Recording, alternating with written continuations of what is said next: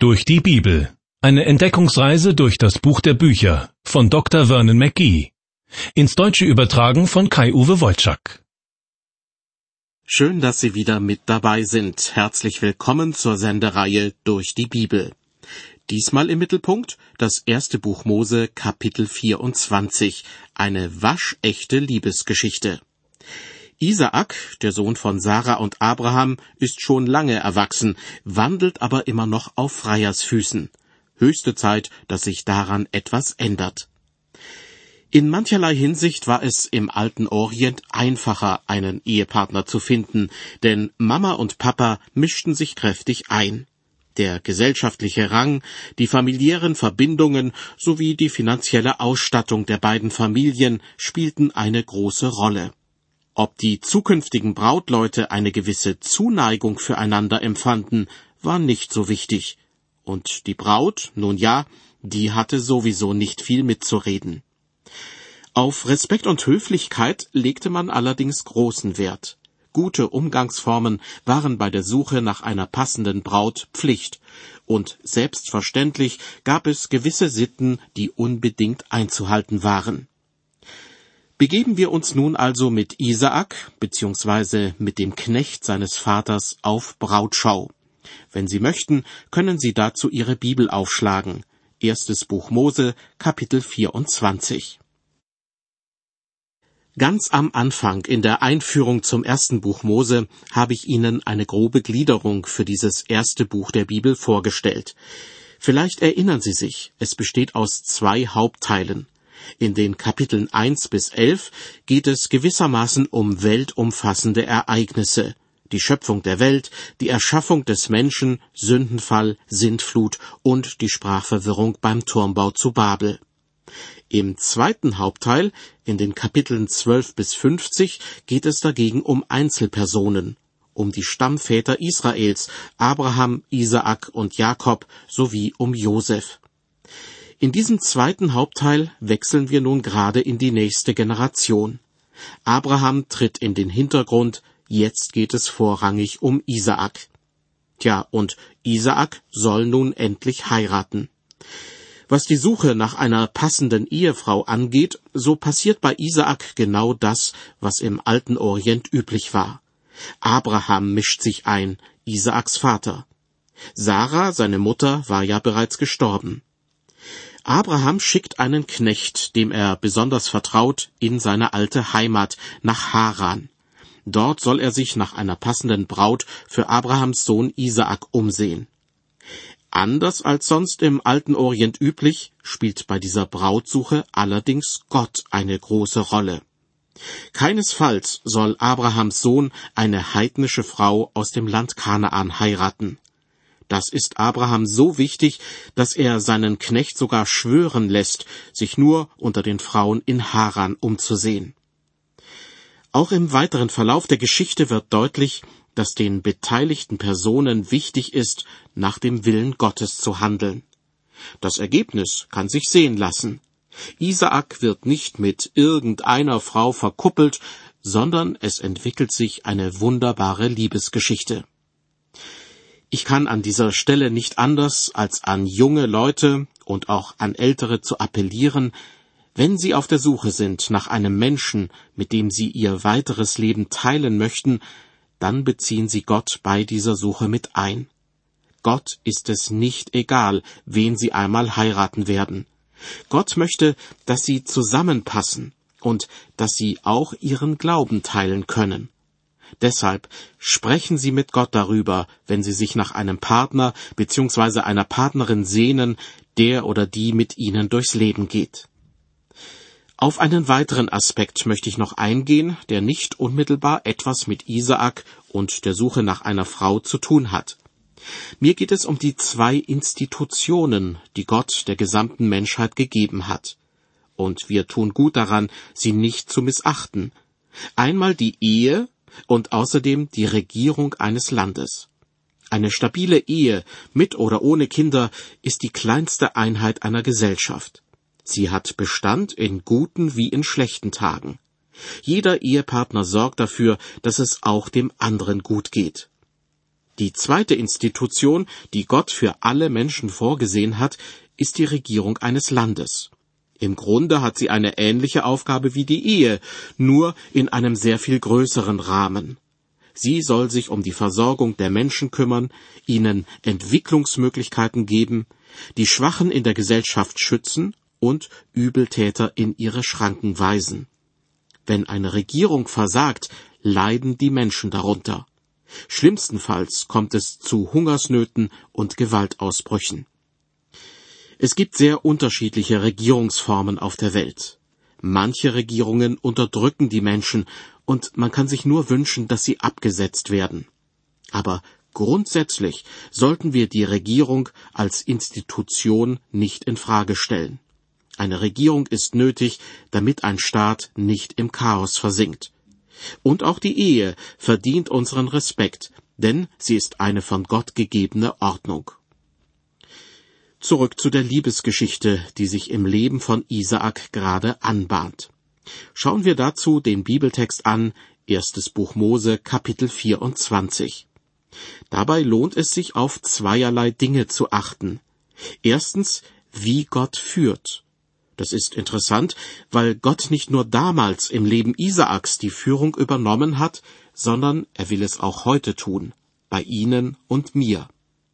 Und zweitens bitte ich Sie darauf zu achten, mit welch einer Geradlinigkeit die künftige Frau von Isaak in dieser Geschichte handelt.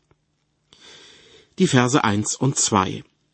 Abraham war alt und hochbetagt, und der Herr hatte ihn gesegnet allenthalben. Und er sprach zu dem ältesten Knecht seines Hauses, der allen seinen Gütern vorstand, Lege deine Hand unter meine Hüfte. Auf diese Art und Weise wurde damals ein Eid geschworen. Heute erhebt man dazu die rechte Hand oder legt die linke Hand auf eine Bibel. Wobei ich letzteres nicht für notwendig halte, wenn jemand die Wahrheit sagt. Und wenn er lügt, dann wird er es auch tun, wenn seine Hand dabei auf einer Bibel liegt. Zur Zeit Abrahams war es eben üblich, dass ein Mann beim Schwören seine Hand unter die Hüfte des anderen legte. Wenn Sie verschiedene Bibelübersetzungen miteinander vergleichen, werden Sie feststellen, dass sich die Theologen nicht ganz einig sind, wo genau die Hand unter der Hüfte zu liegen kam. Möglicherweise wurde symbolisch auf die zu erwartende Nachkommenschaft des Mannes geschworen. Sie wissen, was ich meine. Der Diener, der von Abraham beauftragt wurde, für Isaak eine Frau zu suchen, war vermutlich Eliezer. In Kapitel 15 wurde er bereits erwähnt. Er war der älteste und zugleich oberste Knecht im Hause Abrahams und hätte später einmal dessen Besitz geerbt, wenn Abraham kinderlos geblieben wäre. Diese Befürchtung hat Abraham in Kapitel 15 geäußert. Weiter mit Kapitel 24 Vers 3. Abraham sagte zu seinem Knecht, lege deine Hand unter meine Hüfte und schwöre mir bei dem Herrn, dem Gott des Himmels und der Erde, dass du meinem Sohn keine Frau nimmst von den Töchtern der Kanaaniter, unter denen ich wohne. Falls Sie eine Tochter oder einen Sohn im heiratsfähigen Alter haben oder eine Nichte, einen Neffen oder Enkelkinder, dann sollten auch Sie dafür beten, dass Sie oder er, bildlich gesprochen, niemanden aus dem Volk der Kanaaniter heiratet. Die Kanaaniter damals waren bekannt für ihren Götzenglauben. In der heutigen Zeit sind manche Christen davon überzeugt, dass sie einen ungläubigen oder andersgläubigen Partner heiraten könnten, ohne dass ihr eigener christlicher Glaube darunter leidet. Ich halte das jedoch für einen Irrtum. Zwei Leute, die ihr Leben miteinander teilen, üben einen großen Einfluss aufeinander aus. Und wenn es nicht so sein sollte, wenn jeder ganz in seinem eigenen Glauben aufgeht, ohne den anderen zu beeinflussen, dann frage ich mich, ob die Beziehung zwischen den beiden in Ordnung sein kann. Abraham verlangt also von seinem Knecht, dass dieser nicht unter den Töchtern der Kanaaniter nach einer Frau für Isaak suchen soll, sondern, weiter ab Vers 4, dass du ziehst in mein Vaterland und zu meiner Verwandtschaft und nimmst meinem Sohn Isaak dort eine Frau.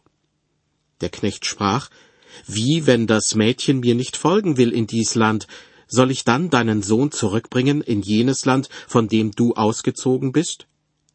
Abraham sprach zu ihm, Davor hüte dich, dass du meinen Sohn wieder dahin bringst.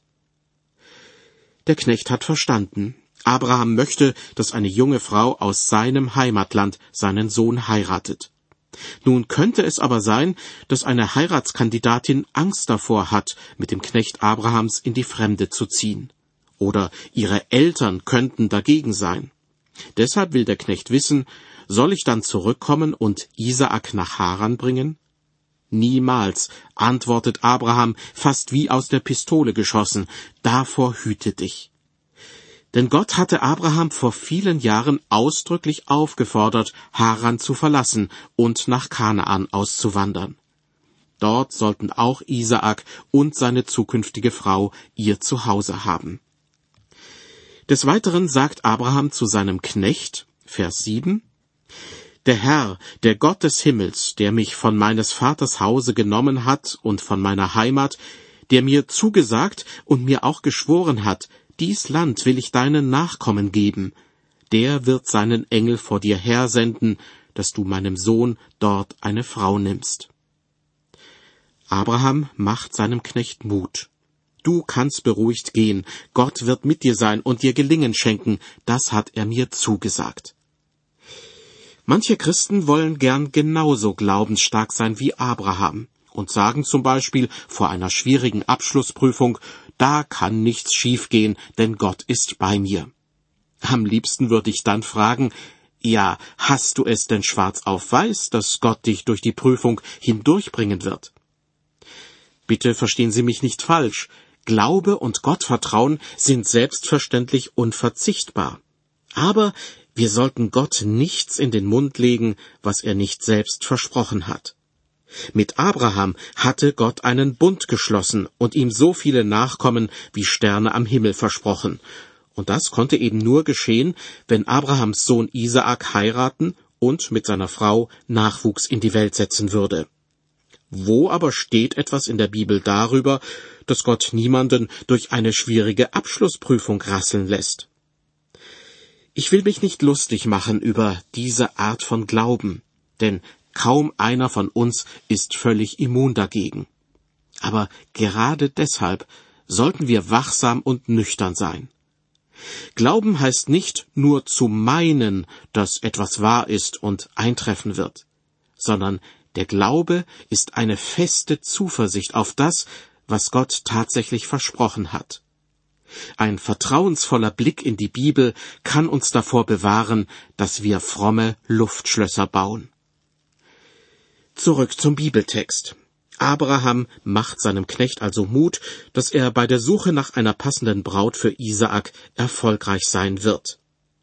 Weiter sagt Abraham zu seinem Knecht, Vers 8, wenn aber das Mädchen dir nicht folgen will, so bist du dieses Eides ledig. Nur bringe meinen Sohn nicht wieder dorthin. Nanu, ist sich Abraham seiner Sache doch nicht so sicher? Das schließe ich aufgrund der vorangegangenen Verse aus. Abraham will nur deutlich machen, was für ihn Priorität hat. Wenn sein Sohn eine ungläubige oder andersgläubige Frau heiraten würde, das wäre für ihn der Supergau denn dadurch würde der Bund, den Gott mit Abraham geschlossen hat, von der menschlichen Seite her aufgekündigt werden. Das ist wahrer Glaube. Festhalten an dem, was Gott tatsächlich gesagt hat. Festhalten am Wort Gottes, der Bibel. Das bewahrt uns davor zu meinen, Gott hätte auch dies und jenes versprochen, obwohl das gar nicht stimmt. Als ich mal eine schwere Krankheit durchmachen musste, haben mir einige wohlmeinende Christen gesagt, dass Gott mich heilen würde, wenn ich ihm nur fest vertrauen würde. Sie können mir glauben, dass ich mir nichts sehnlicher gewünscht habe, als wieder gesund zu werden.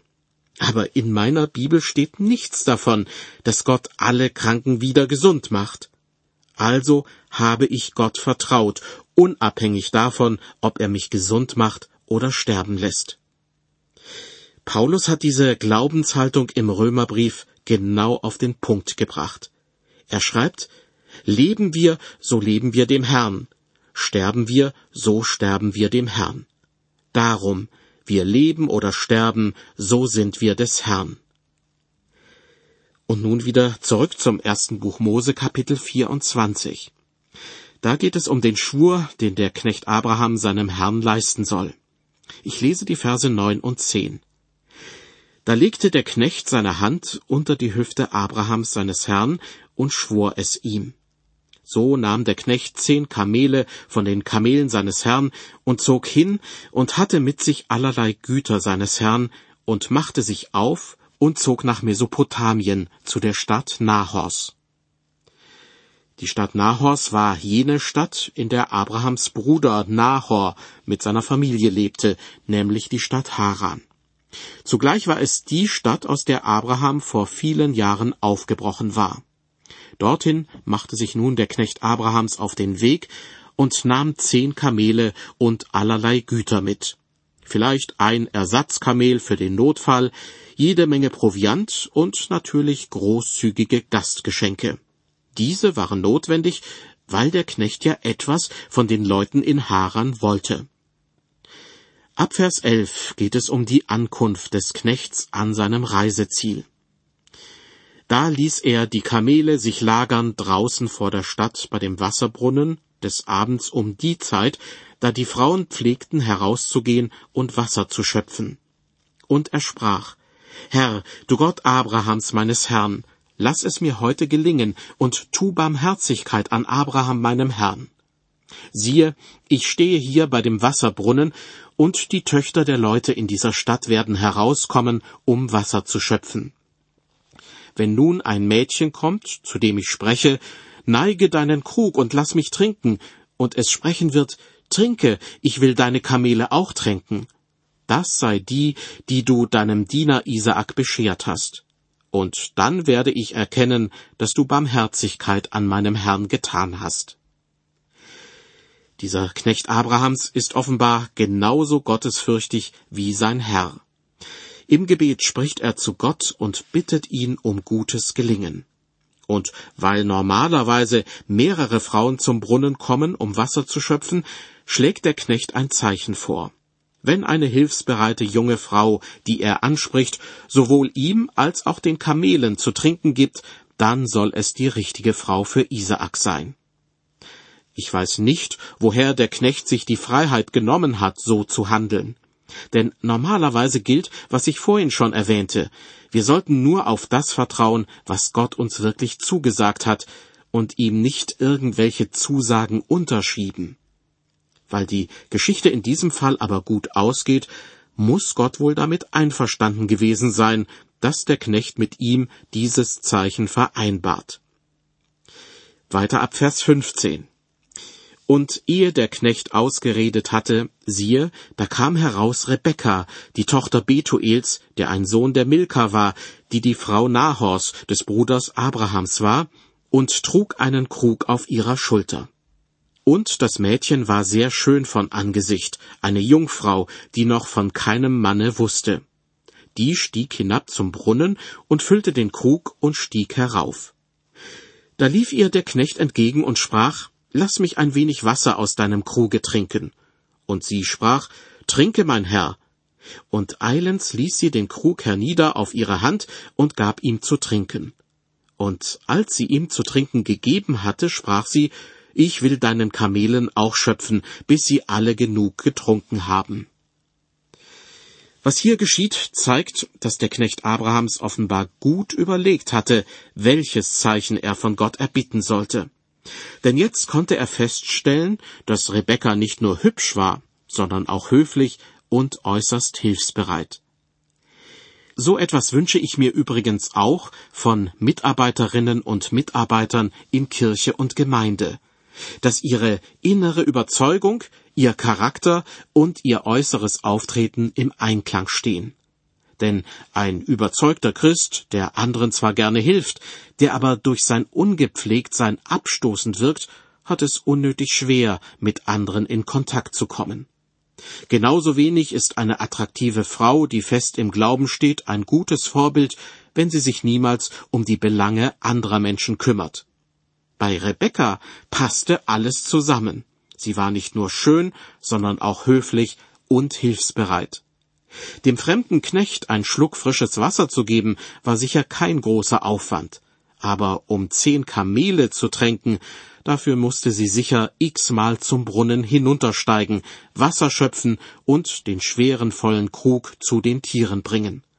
Und Kamele brauchen gewiss mehr Wasser als ein altes Auto, bei dem ein bisschen Kühlwasser nachgefüllt werden muss. Und der Knecht Abrahams? Der kommt gar nicht auf die Idee, Rebekka zu helfen. Ich vermute mal, dass er wie verzaubert dastand und sie dabei beobachtete, wie sie mit flinken Schritten und einem freundlichen Lächeln die Arbeit erledigte. Ob sie wohl diejenige war, die Isaaks Braut werden sollte?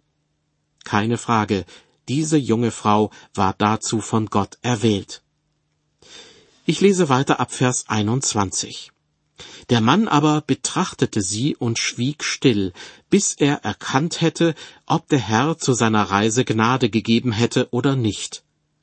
Als nun die Kamele alle getrunken hatten, nahm er einen goldenen Stirnreif, sechs Gramm schwer, und zwei goldene Armreifen für ihre Hände, hundertundzwanzig Gramm schwer, und sprach, Wessen Tochter bist du?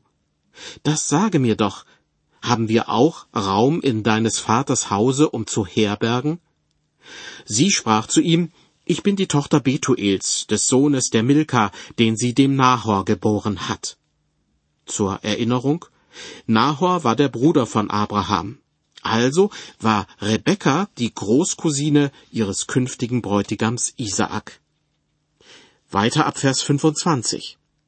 Und Rebekka sagte weiter zu ihm, dem Knecht Abrahams, es ist auch viel Stroh und Futter bei uns und Raum genug, um zu herbergen.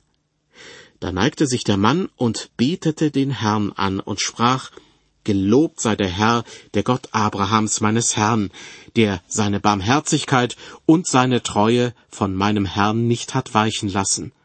Denn der Herr hat mich geradewegs geführt zum Hause des Bruders meines Herrn.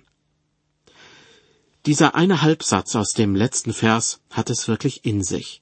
Der Herr hat mich geradewegs geführt. Was der Knecht Abrahams dankbar in seinem Gebet erwähnt, können wir als Christen auch erleben. Wenn wir uns grundsätzlich auf den richtigen Weg begeben, den Weg Gottes, und wenn wir auf sein Wort, die Bibel hören, dann werden auch wir, wie der Knecht Abrahams, eines Tages sagen können, der Herr hat mich geradewegs geführt. Ich lese weiter ab Vers 28. Und das Mädchen lief und sagte dies alles in ihrer Mutter Hause. Und Rebekka hatte einen Bruder, der hieß Laban, und Laban lief zu dem Mann draußen bei dem Brunnen. Laban, der Bruder von Rebekka, wird hier zum ersten Mal erwähnt. Bitte behalten Sie diesen Mann im Auge. Im Verlauf der nächsten Kapitel taucht er immer wieder mal auf und schaut um die Ecke. Er ist ein Mann, der, ja, schöne und wertvolle Dinge liebt, wie man bereits in Vers 30 nachlesen kann. Da heißt es, denn als Laban den Stirnreif und die Armreifen an den Händen seiner Schwester gesehen hatte und die Worte Rebekkas seiner Schwester gehört hatte, so hat mir der Mann gesagt, da kam er zu dem Mann, und siehe, er stand bei den Kamelen am Brunnen. Abrahams Knecht war draußen vor der Stadt am Brunnen geblieben, während Rebekka nach Hause lief, um ihrer Familie Bescheid zu geben. Der Knecht wartete auf Nachricht, ob er mit seinen Tieren tatsächlich bei Rebekkas Familie übernachten könne. Laban unterdessen machte große Augen, als seine Schwester mit all dem Schmuck ins Haus kam und von der Begegnung am Brunnen erzählte. Sofort war sein Interesse geweckt, und flugs lief er raus zu dem großzügigen Gast. Später in der biblischen Geschichte wird sich Laban als ein ausgebuffter Geschäftsmann erweisen, der Jakob trickreich überlistet. Wir brauchen uns also nicht zu wundern, dass Laban den offenbar wohlhabenden Gast freundlich in das Haus der Familie einlädt. Die Verse 31 und 32. Und er sprach, Komm herein, du Gesegneter des Herrn. Warum stehst du draußen? Ich habe das Haus bereitet und für die Kamele auch Raum gemacht. Da führte er den Mann ins Haus und zäumte die Kamele ab und gab ihnen Stroh und Futter, dazu auch Wasser zu waschen seine Füße und die Füße der Männer, die mit ihm waren. Tja, ich bin überzeugt davon, der Knecht Abrahams wurde von seinen Gastgebern nicht wie ein Knecht, sondern wie ein König bedient. Dafür wird der geschäftstüchtige Laban schon gesorgt haben. Doch immerhin bezeichnet er den Knecht Abrahams als einen Gesegneten des Herrn. Laban erkennt also, dass der Knecht in göttlicher Mission unterwegs ist. In göttlicher Mission. Das führt mich zu einem letzten Punkt, den ich Ihnen zum Schluss dieser Sendung auf den Weg geben möchte. In dieser Geschichte gibt es wieder einmal erstaunliche Parallelen zum Neuen Testament. Dort wird die christliche Gemeinde, genauer die Gemeinschaft aller Christen aus allen Zeiten als Braut Christi bezeichnet. Und so, wie der Knecht damals im Auftrag Abrahams eine Braut für dessen Sohn suchte, so begibt sich heute der Heilige Geist im Auftrag des himmlischen Vaters auf die Suche nach Menschen, die Jesus Christus nachfolgen wollen. Die Gemeinde als Braut Jesu Christi, dieses Bild mutet vielen Menschen heute seltsam an, war damals aber bestimmt sehr einprägsam und für jeden verständlich. Und so wie Abrahams Knecht im Auftrag seines Herrn unterwegs war, also nicht seine eigenen Interessen in den Vordergrund stellte, so ist auch der Heilige Geist im Auftrag Gottes unterwegs, um Menschen anzusprechen und sie für die Sache Gottes zu gewinnen. Heiraten auf Orientalisch hat gewisse Vor- und gewisse Nachteile. Auf jeden Fall wurde schon vorab einiges in die Wege geleitet, noch bevor sich die Brautleute überhaupt kennenlernten. So war es auch bei Rebekka und Isaak.